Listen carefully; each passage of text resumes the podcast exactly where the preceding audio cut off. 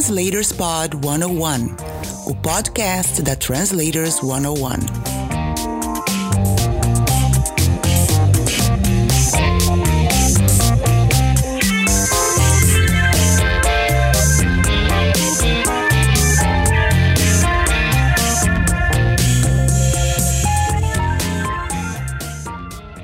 Olá, tudo bem com você?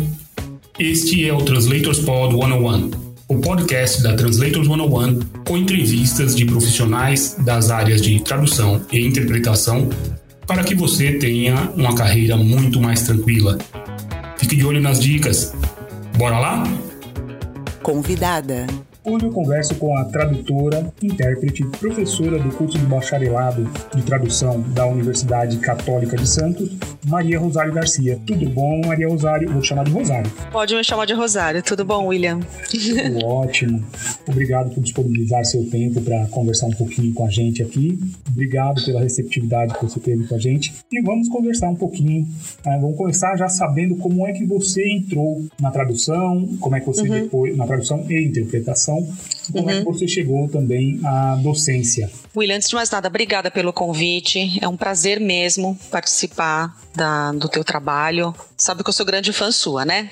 Obrigado. uh, bom, vamos lá. É, eu comecei na tradução um pouco depois. O meu, o meu berço é letras. Minha formação inicial é em letras, português e inglês, é, na Universidade Católica de Santos. E alguns anos depois que eu ingressei na tradução, eu já tinha feito, é, como eu falei, letras, português e inglês, uma licenciatura. Eu fiz uma pós-graduação em tradução e versão na USP, uhum. mas eu engajei muito mais naquela época no ensino de língua inglesa como língua estrangeira, como acontece com muitos tradutores, né? Sim, sim. É, acontece bastante. E aí eu ainda atuei forte, cerca de uns 5 ou 8 anos como professora de língua inglesa e aí depois eu acabei migrando para tradução. Mas mesmo assim, assim, a tradução fazia com muito gosto, tinha muitos clientes, tinha bastante trabalho, ainda bem. Uhum. Mas aí um dia eu fui colocada no mundo da interpretação e aí de lá não saí mais. Me apaixonei perdidamente pela interpretação.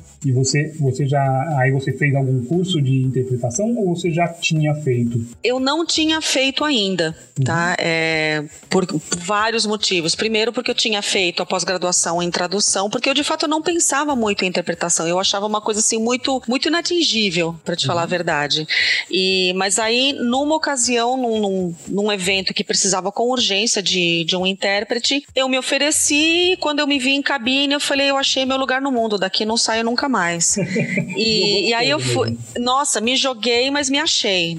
É, foi justamente assim um, um chamado mesmo, sabe? Uhum. E, e aí depois disso eu fui buscando outros cursos, né, de, de aperfeiçoamento. Eu já tinha, como eu falei, de tradução, mas eu busquei o de interpretação também, né? Uhum. É, mas aí eu já tinha a pós-graduação em tradução, mas depois desse, desse momento que eu me encontrei na interpretação, eu também comecei a buscar outros cursos de treinamento, de, de formação na área de interpretação. É, eu cheguei a começar a fazer um curso, um, é, chama-se curso sequencial na, na PUC de São Paulo, uhum. mas aí nessa mesma época é, eu fui aprovada no mestrado na Universidade Católica de Santos também. Ah, legal. Então eu tive que deixar esse curso de lado e me dedicar ao mestrado.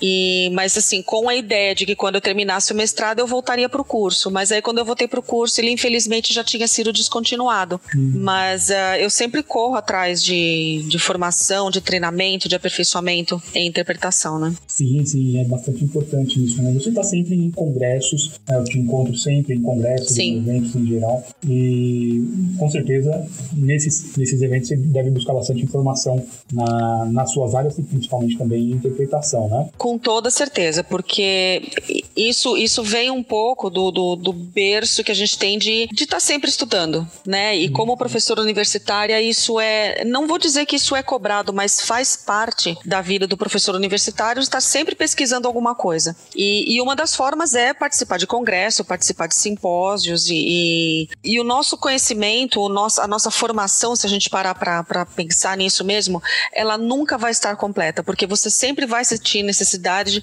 de complementar alguma área. É, mas eu sempre primo, lógico, quando eu participo de algum, de algum congresso, é, ver o que eu mais tenho, o que mais é oferecido ali na área de interpretação, e aí eu complemento com as outras áreas também, sem sombra de dúvida. Legal. E, e você já pensava nessas áreas de letras, de tradução, interpretação hum. há muito tempo ou foi algo que aconteceu? Você conheceu o curso, como aconteceu com a interpretação? Você conheceu a interpretação na cabine e se apaixonou. E foi. A le letras também já era uma paixão antiga? Você já pensava nisso na docência? Uh, olha, a docência veio depois, mas deixa eu te falar da paixão por letras, né? Uhum.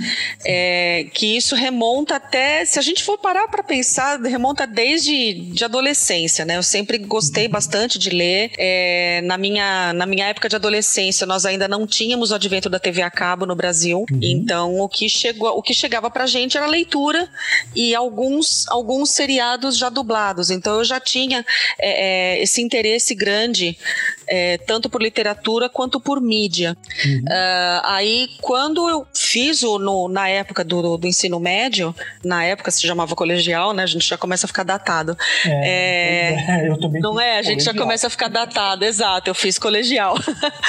é, eu, aí eu, eu me encontrei na língua inglesa. Eu, eu sabia que eu queria fazer alguma coisa relacionada à língua inglesa, porque eu tinha um, uma paixão muito grande pela língua.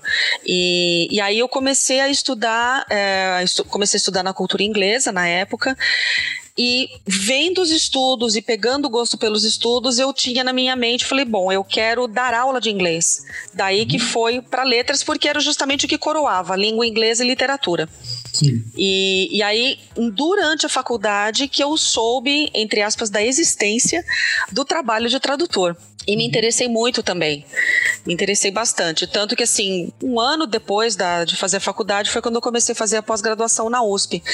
Mas aí já engatou com, comigo trabalhando na, na cultura inglesa. Eu falei, bom, então vou deixar esse de tradução um pouco de lado. E a docência em ensino universitário também foi uma coisa que veio por consequência, né? Porque uhum. é, é, curioso como. É, é, como se fosse uma tapeçaria, né? Acho que a nossa vida profissional é uma tapeçaria. Sim. Porque você vai colocando linhas, você vai fazendo pontos de várias áreas. Então, eu gostava muito de dar aula de língua inglesa, pela paixão pela língua que eu tinha. Então, fazer parte da docência do ensino superior também foi algo é, de continuidade. Então, quando eu saí da cultura inglesa, é, eu comecei a dar aula no ensino superior, porque aquela pós-graduação da USP me dava essa possibilidade, o título de especialista em tradução. Uhum. E, e, isso também foi, foi crescendo. Uh, em 2012, é, foi quando eu entrei na Universidade Católica de Santos, dessa vez como, como professora, uhum. que foi uma, foi uma coisa fantástica, porque eu comecei a trabalhar lado a lado com professores que tinham sido meus professores na faculdade. Legal isso, né? Então foi, nossa, foi uma alegria muito grande. E, e aí a Unisantos me proporcionou fazer o mestrado na área de educação. E foi aí que eu, que eu ingressei para fazer o mestrado, pensando já no processo de, de mentoria de professor iniciante. Aí o meu foco foi é, professor iniciante de língua inglesa, também por razões óbvias, né? Pelo, uhum. Pela carreira que eu já tinha de ensino de língua inglesa e também por situações que eu vivia de, de professores procurando por mim para eu ajudá-los a preparar aulas, a buscar material, a buscarem cursos para eles se aprimorarem como professores de língua inglesa. Então isso também foi uma consequência. Sim, sim. Você fez na pós-graduação que você fez na USP foi em tradução e versão de língua inglesa, certo? Isso, isso mesmo. E a, o seu mestrado em educação na Unisantos? Isso. Foco na influência da mentoria na construção dos conhecimentos profissionais do professor iniciante de língua inglesa. Isso. O nome é meio. É, eu costumo dizer que o nome comprido assim parece enredo de escola de samba, né? Mas é típico, né? Da, da, Mas é típico. De teses e dissertações. Exato. É normalmente grande, às vezes ainda tem dois pontos e lá vem mais outra. Isso, tem título e subtítulo. É, trocando em miúdos, a, a, minha pesquisa de dissertação foi como que num processo de mentoria, como que um professor mais experiente na casa pode ajudar um professor iniciante, nesse caso de língua inglesa, a transformar o conhecimento de língua que ele tem, a transformar esse conhecimento, digamos, de usuário num conhecimento pedagógico. Uhum. Então, é, é, como a gente costuma dizer, não é uma questão de o professor saber, ou de, da, do professor iniciante saber do simple present ou como se usa o present perfect. A ideia é como que ele vai explicar aquilo para os uhum. alunos dele. Então, isso é muito importante ser abordado em processo de mentoria, que faz uma diferença absurda. E eu também contei com a minha, com a minha experiência de ter sido é, mentorada duas vezes em, dois, uhum. em duas escolas diferentes e realmente a diferença que isso fez na minha vida profissional. Ah, legal. É, a questão da mentoria, eu gosto sempre de, de falar sobre isso, né? Sim, Tem sim. o programa de mentoria da Abrats. Aqui uhum. na Translators também a gente faz sim. praticamente uma mentoria com o pessoal, uhum. ah, às vezes em um a um, a um né? Eu converso uhum. com as pessoas que têm alguma, alguma dúvida, alguma questão pra, uh, na carreira. E isso é fundamental mesmo. Você vê sim. o resultado, né? Você vê, você vê o resultado, é, isso mesmo. E você também, porque para explicar, você vai se aprofundar. É. é muito legal. É isso mesmo. É aprendizado para os dois lados, porque você se vê também refletindo sobre a tua prática, seja no nosso caso como professor ou como, ou como tradutor, é, quando você vai discutir algo com o teu mentorado, então, lógico, não é uma questão de você dizer a ele o que tem que ser feito, tá? Mentoria a gente sabe que não é isso, é, tro é troca de ideias, né? Sim. Mas é, você reflete sobre a tua prática também, e isso é importantíssimo. Então, você eu vou usar a palavra de ensino, você não só está ensinando, mas você também está aprendendo. Porque isso faz você rever os conceitos que você tinha. Verdade, é isso mesmo. Eu é, fui mentor pela primeira vez no programa da Abrats no último semestre e uhum. realmente você tem um aprofundamento do seu conhecimento. Fora a troca, né? É isso mesmo. Legal, legal. É isso mesmo. Legal. E você é, atua como, como tradutora e intérprete, você tem algumas áreas específicas, você faz do inglês e do espanhol, não é isso? O espanhol é língua C, né? Isso, o espanhol para mim é língua C. Eu atuo muito mais como intérprete do que como tradutora. Uhum. É, porque foi justamente nesse, nesse momento de transição, né? Eu fazia, fazia tradução, traduzi livros, tenho livros publicados, uhum. é, eu trabalhei um pouco mais com tradução editorial. Ah, é, então eu tenho uns, como eu digo, uma meia dúzia de uns cinco ou seis livros uh, publicados, mas aconteceu de eu entrar na, na interpretação, né? Como eu atuo muito mais como intérprete do que como tradutora, é, na interpretação você acaba se tornando um generalista. É, justamente devido à variedade de eventos que podem é, acontecer, que podem vir para você, para você trabalhar. É, mas eu tenho algumas áreas de afinidade que a gente, a gente faz com mais frequência e a gente acaba criando um pouco de afinidade por elas, que é a área médica, uhum. que é, pelo menos é o que costuma acontecer um pouco mais aqui no Brasil. Tem bastante evento da, da área médica, farmacêutica, mas uh, eu tenho um outro assunto que me é muito caro, que é a área de justiça restaurativa. Hum. Tem a ver com direito. É, é, a justiça restaurativa ela parte do princípio de você analisar é, resolução de conflitos. Digamos assim. Ele, ele, ele não vê o crime necessariamente como um crime, mas como um ato, e ele, ele analisa todas as pessoas que foram tocadas ou impactadas por conta daquele ato. Então, é um trabalho belíssimo que já vem sendo desenvolvido no Brasil há quase 20 anos e, e, toda vez que surge algum, algum evento dessa área, eu faço com muito prazer e com muita alegria, porque é bastante emocionante. Posso imaginar, posso imaginar, mas eu nunca tinha ouvido falar.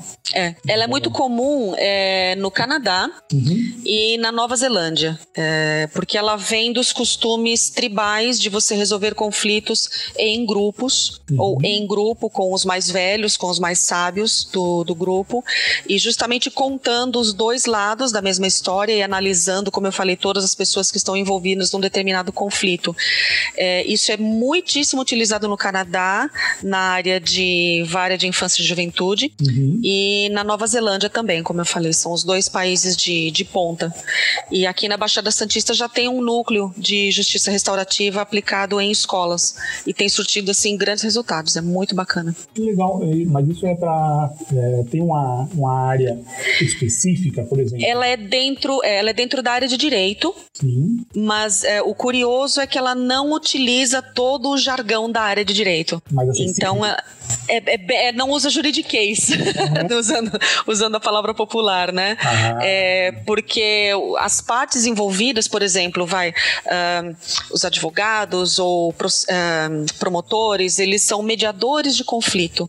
É, é muito interessante, é muito interessante, porque ela faz de fato a, acontecer uma desconstrução da justiça como nós a conhecemos e, e pegar de fato o aspecto humano da coisa. É muito interessante. E isso é uma iniciativa do, da, da União, do governo, ou isso é algo da OAB, por exemplo? Isso é uma.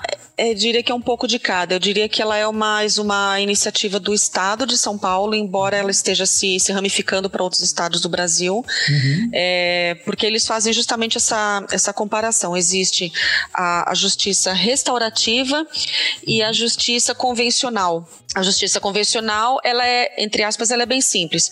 Houve o crime, houve o delito, há a punição. Eles chamam de justiça punitiva. Sim. E a justiça restaurativa, ela pega mais de novo é, o que levou esse indivíduo a cometer aquele ato, quais são as consequências, é, a, a parte, as partes envolvidas, tanto o agressor quanto o receptor do ato, como que eles foram impactados. Então, por exemplo, num caso de simples de furto, eles podem chamar a família da pessoa que foi furtada e da pessoa que furtou, uhum. e para que eles falem no, nos chamados, eles chamam de círculos de paz. Uhum. É, nesses círculos de paz, eles analisam todas as partes e, e, a, entre aspas, punição, na verdade, não é uma punição, eles chamam de medida restaurativa. Ou seja, o que, que a parte agressora pode fazer para restaurar a paz daquela outra pessoa que foi, que recebeu o ato. Então aí entram medidas socioeducativas, mas não do jeito que a gente conhece aqui. Uh, existe todo uma, um, um, lado humano nisso. Então, eu falo com bastante paixão disso. Eu gosto muito da, da desse, desse ponto. É. E sempre vem palestras muito interessantes para serem proferidas aqui. Legal, mas é, fiquei curioso sobre isso agora mesmo. Ah, eu mando, eu mando um algum. pouquinho né, do nosso de, de, tradução, mas não sai. Eu mando alguns links, tá é. É, eu mando uns links para você, porque é muito bacana. Ótimo. Só, só, fiquei, só vamos resolver uma dúvida minha. É, Fala. É, mas isso não se aplica a qualquer tipo de crime, provavelmente. Não, normalmente são pequenos delitos. Ah, legal. No Canadá e na Nova Zelândia, eles ah, até têm crimes de homicídio que são. É, ele, ele funciona como um coadjuvante uhum. para a solução de conflitos, né? Então, às vezes pode ter acontecido de uma pessoa ter cometido um homicídio, mas o lance maior é, é paz. A pessoa está buscando paz dentro dela. Então, às vezes envolve de, do, vou usar essa palavra assassino, se encontrar com a família da vítima para pedir perdão. Nossa. Então, é forte. Intermediar então, isso. Exato, exatamente. Então, aí que eles fazem os círculos de paz, a família, que a, a família da vítima vai falar como que, que ela foi impactada por aquele assassinato. Então, vai desde a esposa que perdeu o marido, até a mãe que perdeu o filho, até a, a, o trabalho que perdeu um excelente profissional. E, e, e lá é muito bem sucedido isso. Mas aqui no Brasil ainda é um caminho muito longo para ser, ser ainda trilhado, né? Mas ah, é muito interessante. E se, é assim, aí sempre que eu participo, vira e mexe, sai de lá chorando. Porque é, é, muito emocionante, é muito emocionante. Legal. É, depois eu vou voltar, então, a falar sobre isso, porque eu okay. vou perguntar sobre trauma vicário. Né? E aí, com certeza, nessa situação... Entra, é, é, é, é, exatamente. Legal. Bom, ainda nessa área da, da interpretação na justiça, uhum. é, nós temos a interpretação comunitária que parece que vai decolar finalmente no Brasil, né? Uhum, Você sim. tem algum envolvimento com isso também? Não, nunca, nunca estive envolvido em projetos de, de interpretação comunitária. Eu conheço colegas que fazem. Uhum. É, mesmo é, o, o que eu imagino é que, lógico, a interpretação comunitária ela tem seus nichos específicos, então uhum. na comunidade uh, vai de refugiados da, do Oriente Médio, de refugiados do Haiti. Uh, então eu acredito que, lógico, a língua específica, ou melhor, a língua de trabalho ali seja a língua daquela comunidade. Uh, eu não sei se encontraríamos com muita frequência interpretação comunitária que usasse obrigatoriamente a língua inglesa, mas eu acredito que sim, como, uhum. como uma, uma língua indireta, eu acredito que utilizem sim. Mas esse deve ser um trabalho também interessantíssimo. Sim, sim. Eu vou, eu tô louco para trazer uma entrevista sobre isso e em hum. breve eu trarei. Ah, muito bom. Que é bem interessante mesmo. Muito uma, bom. Uma entrevista, uma palestra também tem um, um, um juiz que é de Guarulhos, doutor Paulo, que está bastante envolvido nisso, num projeto de lei, inclusive, uhum. e nós estamos conversando para trazê-lo para uma palestra Ai, que na bom, que bacana. Muito interessante. Legal. Legal. Bom, então vamos voltar agora para aquela questão que você disse. Você volta, okay. você sai muitas vezes bastante abalada ou emocionada, vamos dizer Isso, assim, né? emocionada. Uhum. Da, dessas, desses círculos. Como é que você lida com o chamado trauma vicário? Ah, bom, é difícil, né? De você, às vezes. É. Só, só a respiração já, já disse, né? É, é difícil, porque você tem.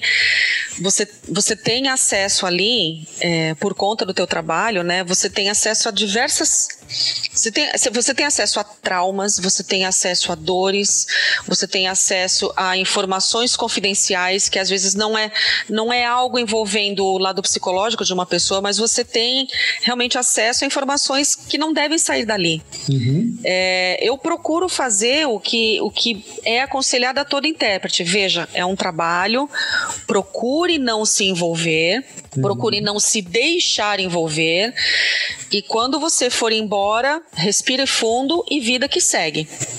É difícil. É, eu, às vezes, é, é, é, bem, é bem difícil, porque aquilo.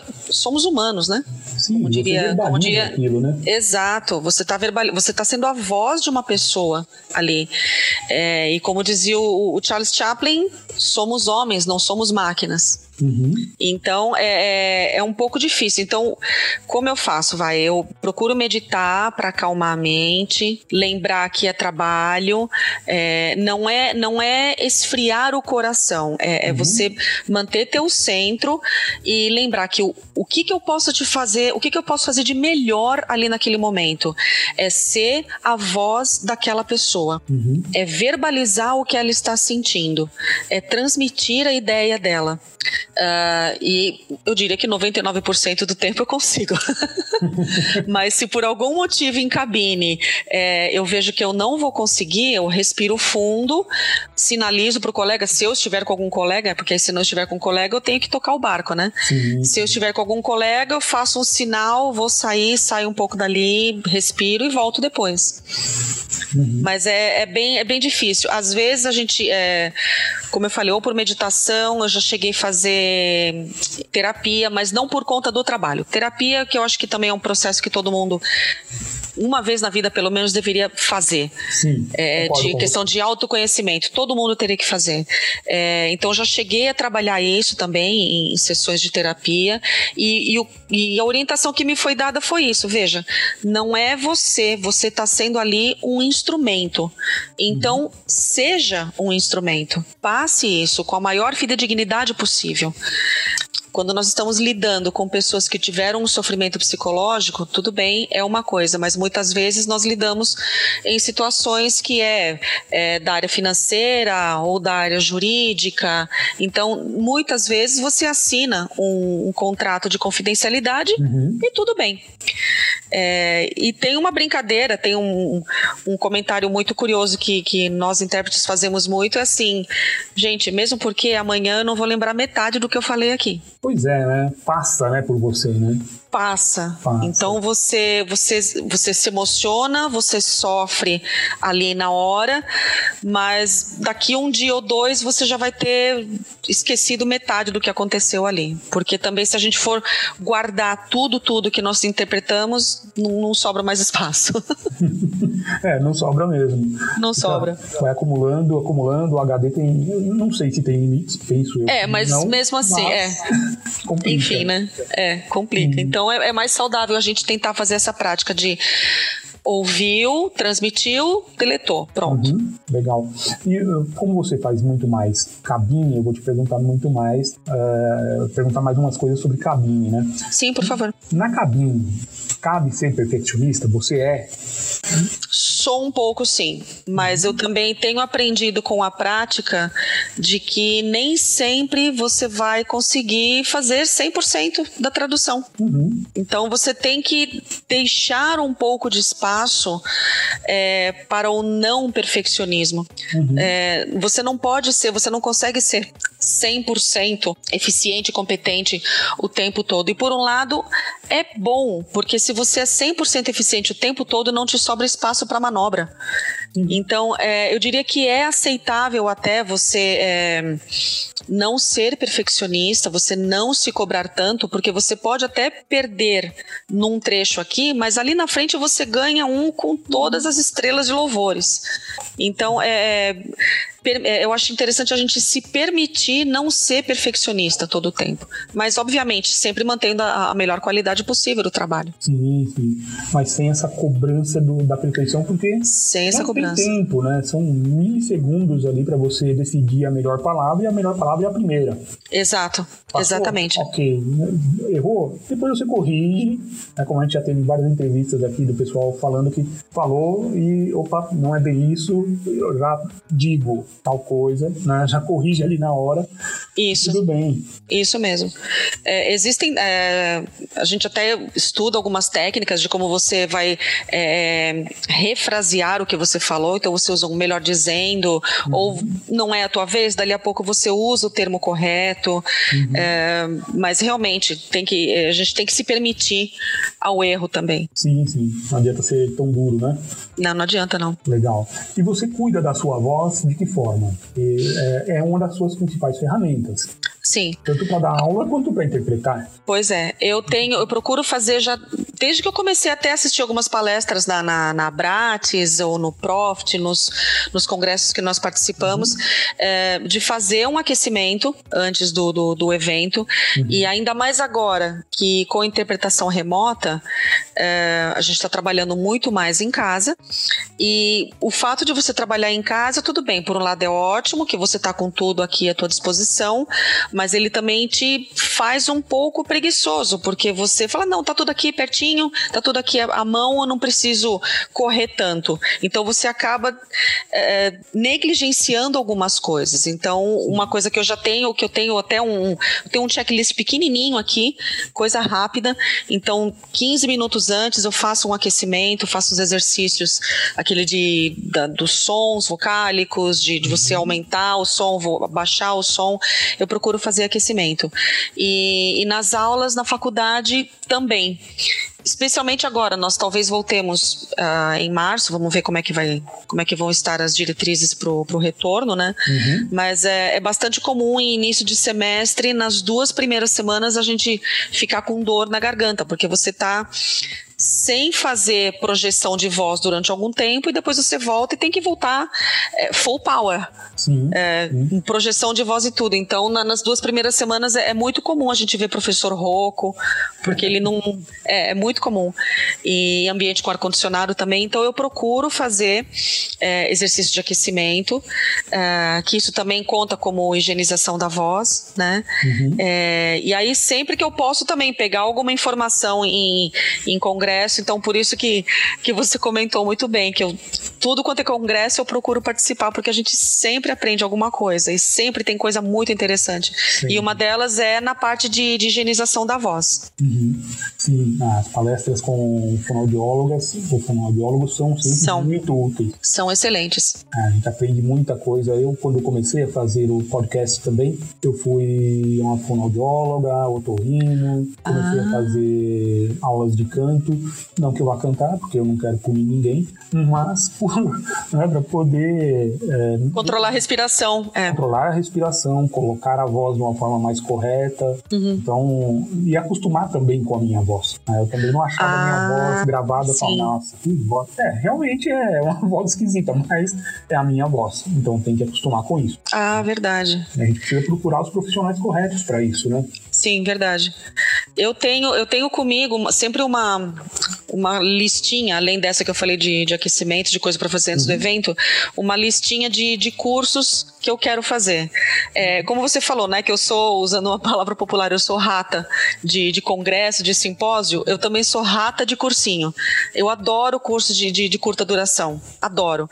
Uhum. É, então, assim, uma semana, alguns dias, gosto bastante. Então, um dos que eu quero fazer é de uso profissional da voz. Ah, legal. Justamente para aprender também esses, é, esses traquejos de impostação de voz, respiração.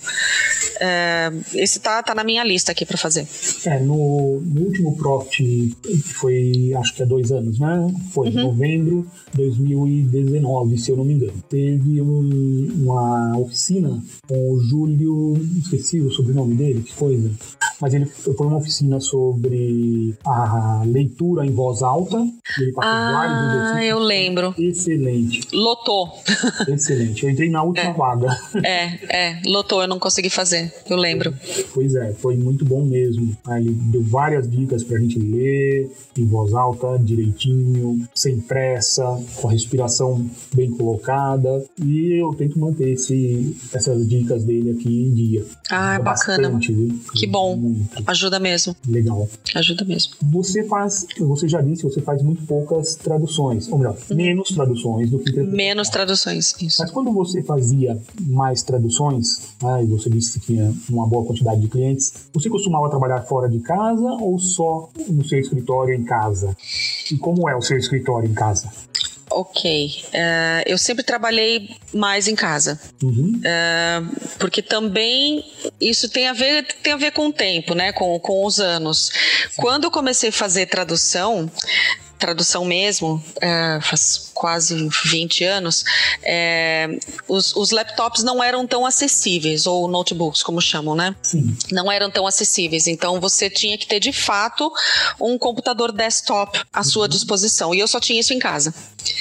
É, então eu trabalhava muito mais em casa. Aí a partir do momento que eu juntei dinheiro para comprar um laptop, aí realmente minha vida mudou. Aí eu começava, aí onde eu ia, uh, eu dava aula também, como eu falei, dava aula de, de língua inglesa que isso sempre é, correu em paralelo. Então eu já levava o, o, o, meu laptop e trabalhava. Enquanto eu não estava dando aula, eu trabalhava em tradução. É, fazendo a, as traduções é, editoriais que eu fazia, né? Uhum. É, e aí, voltando assim para o meu escritório aqui em casa, eu tenho tudo num cômodo só. Eu tenho no, no, no meu quarto, eu tenho o canto aqui de, de, de trabalho, com internet, impressora, os meus livros, os dicionários, o, o laptop. Agora, né, com, com o advento da, da pandemia, eu tenho também luzes, tenho aquele penduricalho para colocar o celular com uhum. ring light. Ah, uh, eu tenho ring light também, porque é por conta das aulas da faculdade. Mas enfim. É um é, eu virar youtuber. Eu acho que é. eu acho que é. Uh, então eu tenho ainda a minha, a minha estação de trabalho aqui na minha casa. Mas o que tem, o que acontece também é que eu levo, uh, eu levo o laptop para tudo quanto é canto que eu vou, né?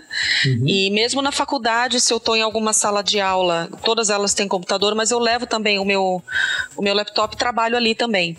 Mas eu trabalho, como eu falei, eu trabalho muito mais com, com interpretação, né? Mas mesmo assim, é um estudo que eu vou fazer, uma pesquisa que eu vou fazer, ou algum artigo, alguma coisa, então eu uso o laptop. Legal. A gente falou da voz, né? Da, dos seus uhum. cuidados com a voz. E uhum. com as suas mãos, você tem algum cuidado especial para preparar para a digitação? A maioria das pessoas não tem. A maioria das é... pessoas entra no escritório, senta no computador e sai digitando. É isso mesmo, não. Então eu sou uma dessas. você diz então algo na linha de fazer um alongamento? É, a gente preparou e a gente vai divulgar. Acho que vai estar no site ainda essa semana, talvez antes do seu da gente colocar a sua entrevista no ar, já vai ter, já vai estar disponível. A gente preparou com a professora de yoga alguns exercícios para mãos, braços, é, Nossa, dedos. Tá? Então a gente vai divulgar isso porque a gente percebeu que pouquíssima, né, pouquíssimas Sim. pessoas dão atenção a isso. É verdade. Desenvolver é ver... um problema na nas mãos não é uma boa ideia. É verdade, não, para nós não é mesmo. É? É, eu, eu faço parte dessa turma que não tem esse tipo de cuidado com as mãos. Uhum. O que eu tenho aqui, uh, que também eu vou investindo aos poucos, né? Eu tenho um teclado um pouco mais adaptado, uhum. não chega a ser aquele ergométrico radical, que são ele que é dividido ao meio com duas partes, uhum. mas ele é um pouquinho mais curvado e, e eu estou à busca agora de um, ele é chamado de mouse vertical, em que o movimento dele você não fica com o teu pulso ah, totalmente colado à mesa, ele fica realmente numa posição bem mais confortável. Então, indo atrás desses. É, eu, eu, tive um desses e é realmente muito bom. Hoje eu ah. uso um trackpad e como eu estava tá. tendo muito, muita dor do lado direito, no ombro do lado direito, a minha uhum. esposa, que é fisioterapeuta, ela me orientou a tentar usar do lado esquerdo. Primeira, ah. primeira reação foi: nossa, não vou conseguir fazer nada. É uma quebra de paradigma, exatamente. Olha, em três dias, uma semana, se domina totalmente. Totalmente ah. o, o trackpad do lado esquerdo. Porque se você observar um teclado normal, tá, você tem ali do lado direito a parte dos números. Sim. Então você centraliza a parte é, alfanumérica aqui na sua frente, daí ainda tem um espaço à sua direita com os números e o mouse fica para lá. Seu ombro fica Isso. mais aberto do lado direito. Uhum, uhum. Pra, eu tô falando, claro, para destro destros, né? Se você Sim. coloca o mouse ou um trackpad do lado esquerdo, você fica com uma postura melhor. É, você equilibra, exatamente, exatamente. você equilibra o esforço. É, melhora muito, viu? Melhora muito. Olha, vou, vou me informar sobre isso. É, tiver como testar um trackpad, acho que vale a pena fazer esse exercício de colocar na esquerda, recomendo. Eu vou me informar sobre isso, vou até, vou até anotar aqui, porque de fato o, o teclado, o mouse do lado direito, ele favorece mais quem é destro. Pois é. Pois e é. mesmo quem é canhoto, a única diferença é você configurar o teu mouse, colocar do lado esquerdo e configurar para ele ser teclado do lado esquerdo. Mas uhum. fora isso, o teclado convencional continua favorecendo o destro. Sim. Nossa, vou me interessar. É trackpad. Trackpad. Tá, vou procurar. É bem interessante isso. Uhum. Legal. Fala um pouquinho pra gente sobre os cursos da, da Universidade Católica de Santos. Uhum. Você dá aula na graduação, não é isso? Isso. Graduação na tradução inglês-português ou também espanhol?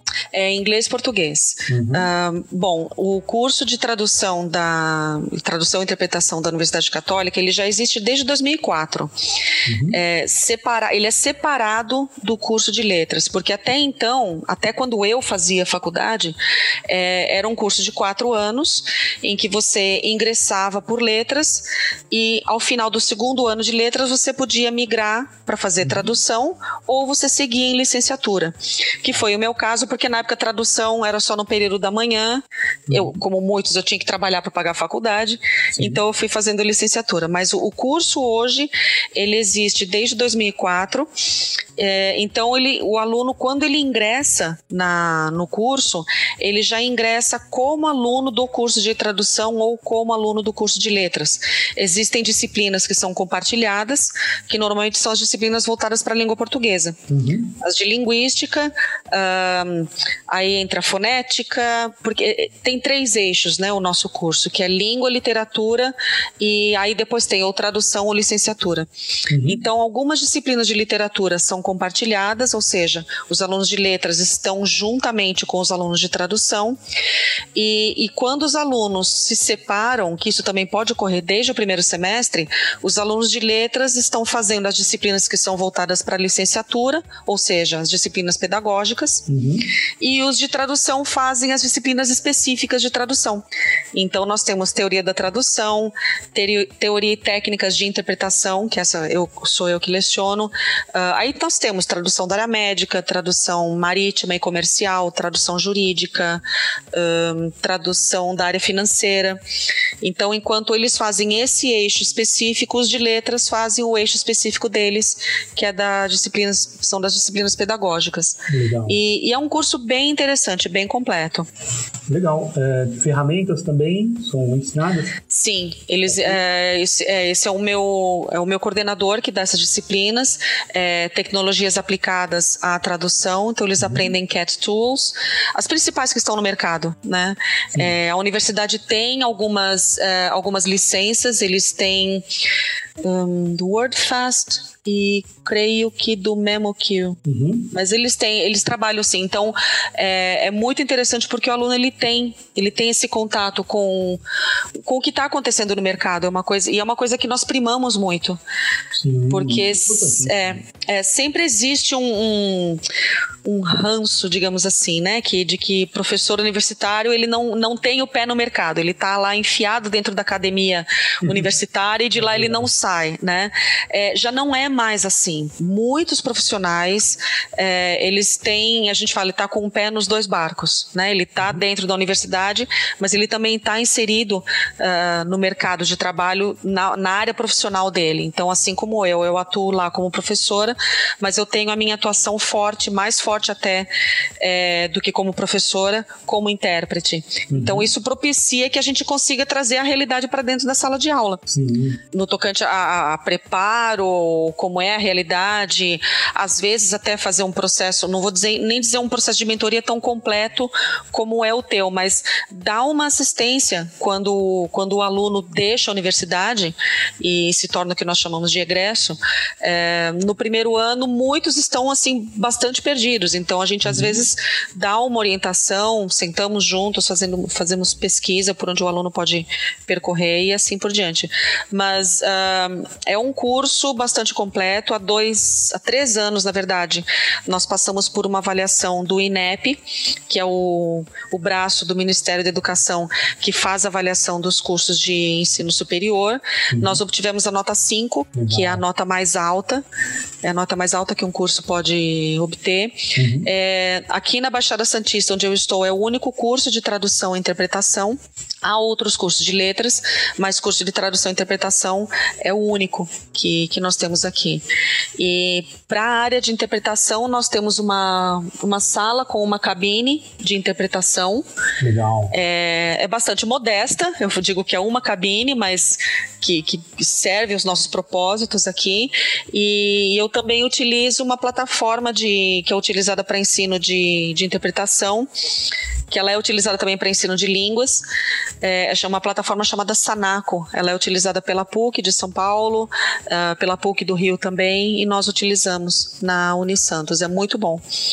E também com o advento, de novo, né, da, da pandemia, que aí nós migramos todos para para aula via remota, eu consegui, consegui introduzir também o Zoom com eles com o trabalho de interpretação. Então ah, ficou. Ah, a gente tenta fazer bem completo. É. Então você está mostrando para eles sobre RSI também. Sim, porque de novo é uma, é uma vertente que surgiu, ela já existia, como nós já temos visto uhum. em muitas palestras por aí, né? Uhum. Tradução via remota já está aqui conosco já há quase 20 anos, se não mais. É, mas com a pandemia, é, eu, eu, vi isso numa palestra e isso é fato. Nós acabamos dando um salto tecnológico, é, alguns na marra, outros não, mas cerca de uns 5, 10 anos. Coisas que seriam corriqueiras daqui uns 5, 10 anos, elas se tornaram corriqueiras agora. Uma delas é a RSI. É, a então fez com que isso avançasse. Exato. Muito, né? Exatamente. Então, é, a gente trouxe isso, trouxemos isso também para os nossos alunos e curiosamente eu tenho muito mais participação agora deles com RSI do que eu tinha antes em aula presencial. É muito curioso. Legal. O pessoal está se envolvendo bastante. Sim. Legal. Bom, em cabine, isso eu pergunto para todos os intérpretes que vêm aqui, que vêm, que vêm não, e dão entrevistas para a gente. Uhum. Eu sempre pergunto de alguma situação inusitada que você tenha passado na cabine. No seu caso, como docente, também pode ser algo que você tenha passado na sala de aula. Algo que não tenha sido, no momento pode até não ter sido engraçado, mas que hoje você se lembra e dá risada disso. É, foi um aprendizado, pode ter sido difícil no momento, mas foi um aprendizado. Uhum. Pra gente, você tem alguma situação assim? Tenho, tenho algumas sim. Ah, ah, quanto? tenho sim. É, é, eu tenho uma. Que eu percebo é a parte que o pessoal mais gosta de ouvir. É, mas é, mas é porque realmente é muito engraçado, né? Uhum. É, como eu falei, existe esse, esse processo que você complementou muito bem, que é de nanosegundos, que é de você, a voz do palestrante, a mensagem dele entrar por um ouvido, ser processada no cérebro e sair pela tua boca e tchau, uhum. né? E às vezes pode acontecer de o teu cérebro e tua boca não estarem trabalhando tanto assim em sincronismo. então você pode ouvir uma coisa e falar outra. Então é, esse esse fato que eu vou comentar agora aconteceu de isso eu estava nos Estados Unidos fazendo uma interpretação de um de um trabalho que eu fiz durante vários anos para a Fundação Getúlio Vargas, é, os alunos iam fazer módulo internacional de MBA lá.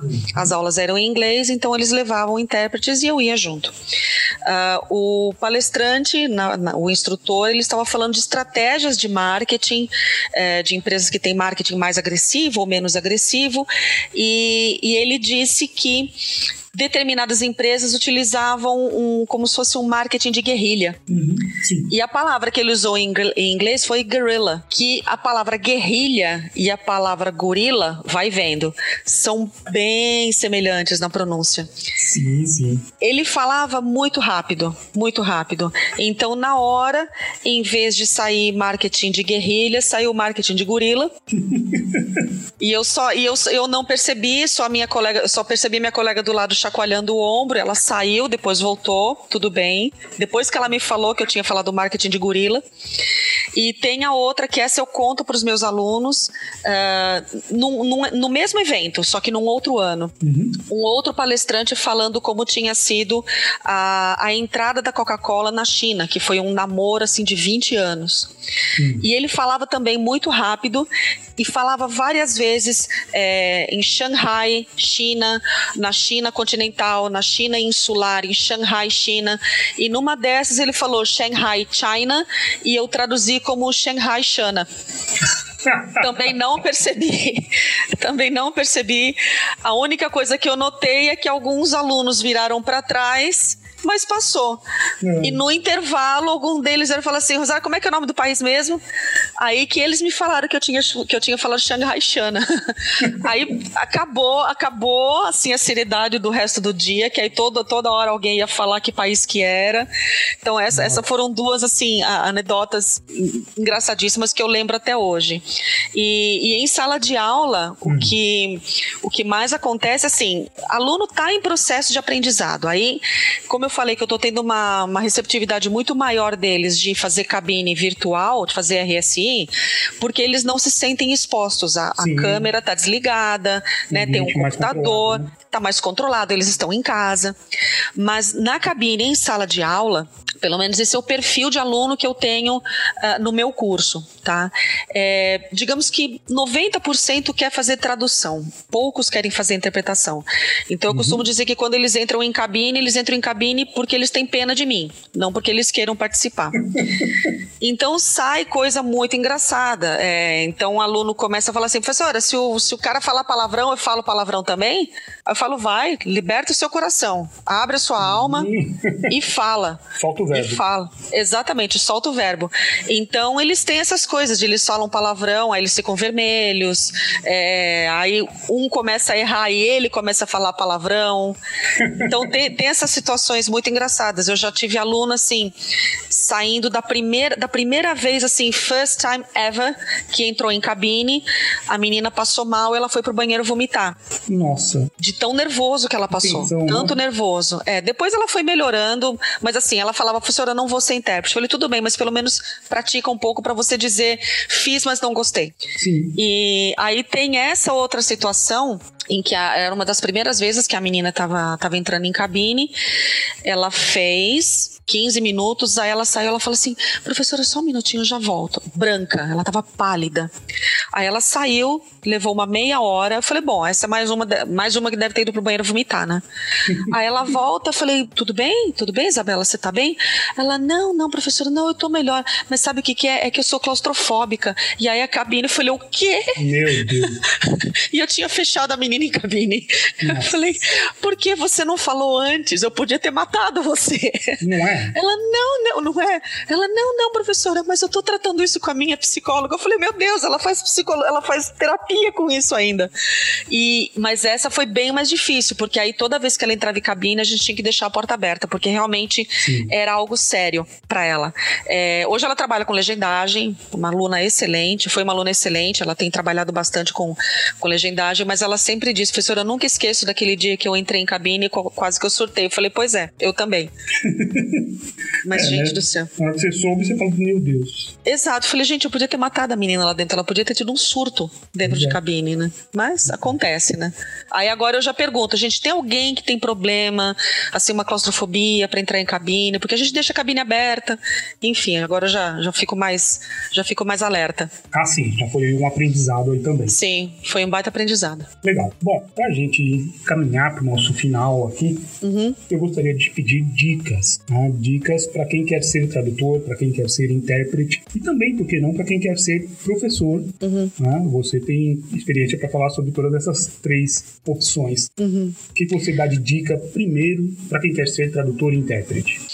Ok, para quem quer ser tradutor e intérprete, você, você consegue identificar que você tem um talento, que você tem uma sua inteligência emocional voltada para aquilo. É, busque por formação. É, não precisa ser obrigatoriamente ou em primeiro plano é, um curso universitário, uma, uma formação acadêmica, uhum. mas não, não entre nessa, nessa profissão ou nessa, nessa área sem que você tenha o um mínimo de conhecimento sobre a profissão.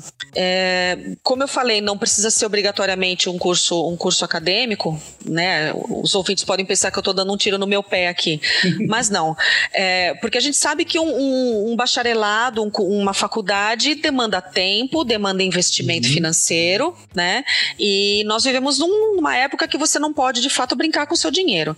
Então, você buscando algum outro curso de formação, você pode ter assim a certeza ou não de que é aquilo que você quer seguir. Mas uh, não, não entre assim, sem nenhum tipo de conhecimento, é, acreditando que, ah, não, aqui está numa língua, aqui está noutra língua e eu consigo fazer. Você tem que ter um respaldo mínimo você tem que ter um. para te dar confiança também. Uh, eu leciono uma disciplina na, na faculdade que é Teorias da Tradução. Uhum. Eu gosto bastante dessa disciplina. Mas normalmente, só por ter a palavra teoria no início, tem gente que já torce o nariz. Falei, não, mas são essas disciplinas teóricas que vão te dar o estofo, que vão te dar a segurança para você fazer a tradução e de você de argumentar também com o cliente por que você fez uma determinada escolha ou não. Então, uhum. isso é esses traquejos você você vai adquirindo, eu uso de novo a mesma, a mesma expressão, estofo é de você ter mais confiança e você tem mais confiança com conhecimento. Uhum. Então, de novo, não se preocupe, não, não, não tenho, não quero investir em faculdade enquanto eu não tiver certeza. Nós temos inúmeros cursos excelentes no mercado, excelentes mesmo, de, de formação para tradutor, de encontros de tradutores. Uh, nós temos, por exemplo, esse não é nem tanto de tradução, mas tem a Universidade do Livro, que oferece cursos de, de formação de preparo de livros, porque essa é uma das vertentes também de, de trabalho editorial, Sim. e também com o trabalho de tradutor. Uh, letras e tradução propiciam você também a fazer uh, revisão ortográfica, uh, é, normalmente a revisão de digitação, preparo de livros, existe também um, toda uma gama de trabalhos numa editora que você pode trabalhar sendo de letras ou de tradução, na verdade de qualquer área. Mas enfim, é você ter o mínimo de respaldo para você, para te dar segurança de fazer, porque caso contrário você vai se sentir um freelancer para o resto da vida. Uhum. E então isso te dá a confiança. Para interpretação e para docência, eu, eu digo que é a mesma coisa. É, porque você precisa ter, além do teu talento, ele precisa estar canalizado, ele precisa estar organizado para que você atue de uma melhor, de uma melhor forma. Então, isso são o, o que te dá essa, essa formatação, eu digo no bom sentido mesmo, uhum. essa, essa formatação, essa organização de, de conhecimentos são nos cursos, sejam eles cursos livres ou sejam eles cursos universitários que vão te proporcionar isso. Uhum. Eu terminei o mestrado em 2017. Uhum. E, e, é muito curioso quando você termina o mestrado, a, a, a, banca ali já fala assim: vamos fazer doutorado? Não, não quero fazer doutorado, não, não, não quero não, quero não. Mas eu sempre quis fazer que eu não tinha pós-graduação em interpretação de conferências. E aí eu consegui agora, porque agora eles têm curso via remota da uhum. PUC do Rio. Ah, então eu vou legal. fazer, vou fazer mais uma pós-graduação, só que dessa vez na área de interpretação de conferências. Então é, é a busca contínua, né? Do, do, uhum, do aprimoramento uhum. do conhecimento. Aí a gente tenta. Com a professora a... Rafaela? Isso, com a Rafaela Quental. Exatamente. É, porque o meu lance na interpretação foi esse, assim, eu entrei sem, entre aspas, formação, é, treinamento formal mesmo na, na interpretação, e eu sinto falta disso. É, e, e, também é um, é um momento, o professor, como eu falei, o professor gosta muito de. Tem muito professor que gosta muito de cursinho. É aquele momento que você inverte os papéis, né? Que você se senta uhum. e você tem alguém te ensinando, né? Então eu busquei o curso e agora eles vão ter na, no formato no formato remoto eu vou conseguir fazer. E qual foi o seu trabalho mais desafiador, tanto na, na cabine quanto na tradução? Acho que na cabine é mais desafiador, né? Mas como eu não sou intérprete, tudo para mim é desafiador numa, numa interpretação. Qual foi o seu trabalho mais desafiador? O meu trabalho mais desafiador até hoje foi um trabalho na área de física nuclear que uhum. eu fiz. É, na época até tinha um rolava um meme na internet que era assim suas definições de XYZ foram atualizadas. Eu lembro que naqueles três dias que eu fiz o trabalho de física nuclear eu, eu vi aquilo todo dia. Suas definições de trabalho difícil foram atualizadas. É, foi nossa foi bastante difícil porque era um o tema era interessantíssimo. Uhum. era interessantíssimo. Era tratamento de esgoto utilizando física nuclear. Uau. mas é, era muito interessante. Isso em alguns lugares da Europa isso já é uma já é uma realidade. É, então eles utilizavam partes de energia nuclear, logicamente no ambiente controlado, uhum. é, para tratamento de esgotos, que isso acabava minimizando custos e, enfim, toda uma, toda uma nomenclatura difícil. E o que era difícil ali era o tópico em si, claro, mas aí a gente, é, todo intérprete tem aquele cuidado de você estudar antes, uhum. mesmo que você não receba material, você vai buscar informação. Então, tudo isso foi feito, mas, sempre tem um mas, aliado a isso, os palestrantes não eram falantes de língua inglesa, como acontece muito. Uhum. Uh, existe, existe essa ideia errônea de que todos os palestrantes que vêm ao Brasil são americanos com inglês bonitinho, são ingleses com inglês bonitinho, mas nem sempre. Então, o que, o que mais tem é não falantes de língua inglesa como língua, como língua mãe.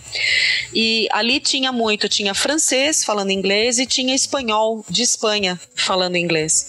Uhum. Um sotaque forte altíssimo e um deles, o inglês dele não era um inglês de um nível tão alto assim. Então você tinha essa dupla dificuldade: lidar com a nomenclatura, lidar com o tema e compreender o sotaque espanhol mesmo do rapaz e com um nível pré-intermediário de língua inglesa. Foi bem desafiador. Mas... Aquele ainda está no topo. Aquele ainda está no topo. Bom, para você talvez não tenha, não tenha é, surgido um problema muito grande, porque muito provavelmente ele também usasse é, a, lá, a, gramática do espanhol no inglês, como muitas vezes a gente vê, né? As pessoas falarem inglês, mas na verdade está falando português e inglês. Né? Sim, é verdade. É verdade, bem, bem observado. Ele falava isso. E teve um trecho até, alguns trechos, em que ele arriscou, ele arriscou não, ele preferiu falar em espanhol. Uhum. Para mim, por um lado, foi ótimo. Eu tenho o espanhol como língua C, é o que nós chamamos de espanhol, é, a língua C é a língua passiva. Eu Sim. traduzo mais do espanhol para o português do que português para o espanhol, por conta de convivência familiar e tudo, né? Uhum. E aí eu me senti um pouco mais confortável quando ele falava em espanhol, mas a língua oficial do evento era o inglês. Então aí ele falava alguma coisa em espanhol, uns dois, três minutos em espanhol e voltava para o inglês. É, por mim, eu teria pedido, moço, continua falando espanhol que tá bem melhor. Mas não nos cabe. Exato, não, não nos cabe. Saía da cabine, moço, volta pro espanhol que tá melhor. É. Mas não nos cabe, né? Então, Sim, claro. continuo no inglês. Mas ele, esse ainda tá como, assim, o top one de, de trabalho desafiador. Legal, Rosário, muito obrigado por essa entrevista. Adorei conversar com você. Vamos nos encontrar assim que possível num próximo evento. Né? Não vejo a hora oh, de. Que assim seja. De poder fazer evento presencial. Muito obrigado. Fazer um pouquinho pelo... de aglomeração. Pois é. um pouquinho coisa, é, né? Muito obrigado pela divulgação que você faz da Translators 101 entre os seus alunos. Agradeço muito. Muito do crescimento veio dessa generosidade de professores em divulgar a Translators 101 entre os alunos. Ah, você sabe que você tem acesso direto a todas as palestras que a gente faz. Fique sempre à vontade para participar e, claro, também para palestrar. Quando você quiser, ah, a gente conversa depois, mas quando você quiser palestrar, as portas estão abertas. Ah, muito obrigada, William. Você sabe que eu já comentei uma vez, eu sou sua fã, eu admiro muito o trabalho que você faz com a Translators. Obrigado. E, e eu procuro, como eu falei, eu procuro sempre passar para os meus alunos, é, e sempre que também já aconteceu em congresso de, de algum, algum colega iniciante vir conversar comigo, depois de alguma palestra que eu tenha dado, né? O que, uhum. o que, que eu faço? Que dicas que você dá? Então, é, é o que eu sempre digo: cerque-se de conhecimento. É, o teu trabalho é um, des, é um deles, é um desses exemplos. Então eu sempre falo para os meus alunos, gente, não, é, não tenham só o nosso curso aqui na faculdade como a maior fonte de conhecimento de vocês. Busquem outros cursos, busquem outros eventos, busquem palestras. É, conhecimento é aquela coisa que quanto mais você compartilha, mais você tem. E Sim. quanto mais você busca, mais você tem e mais você compartilha. Então realmente é um círculo virtuoso que que, acontece sempre. E, e eu também, eu costumo dizer, eu não posso, como professora, eu não posso ter a crença inocente de que eu sou o centro do universo de conhecimento. Sim, sim. Muitas coisas que, que eu aprendi, eu aprendo muito com os meus alunos, assim, uhum. vários aplicativos que eu tenho no meu celular, até de tradução, eu devo a eles. É, então, é justamente essa, essa, troca de conhecimento que é o mais importante. E, e eu vejo a Translators 101 como uma fonte, assim, muito boa boa, de, de conhecimento bom, com gente competente, com gente legal, é, sem frescura, sabe? De estar tá ali aberto, disposto a compartilhar o que sabe. Então, é, é, é essa ideia sempre. Por isso que eu sempre compartilho vários eventos e compartilho os teus também e vou continuar compartilhando no que eu puder, eu compartilho. Pode contar comigo. Ah, legal. Muito obrigado. Fico honrado com seus comentários. A gente faz um trabalho realmente pensando nisso, em melhorar o mercado, melhorar por meio de melhorar o profissional que entra no mercado. Isso mesmo. Porque isso vai fazer a diferença para todos nós.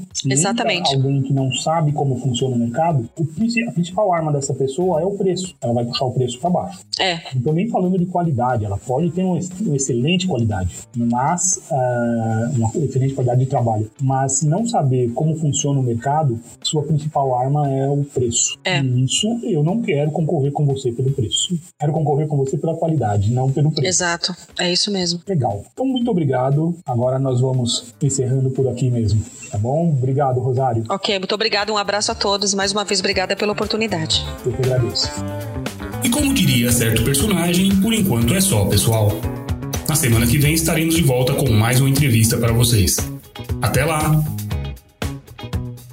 Esse programa só foi possível graças aos assinantes premium da Translators 101. Para ter acesso a todas as nossas palestras gravadas, todos os nossos eventos, presencial ou online, tente se tornar um assinante visitando translators101.com.br.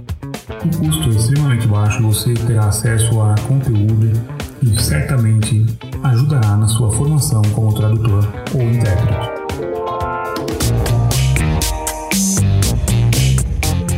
Translators Pod 101 o podcast da Translators 101.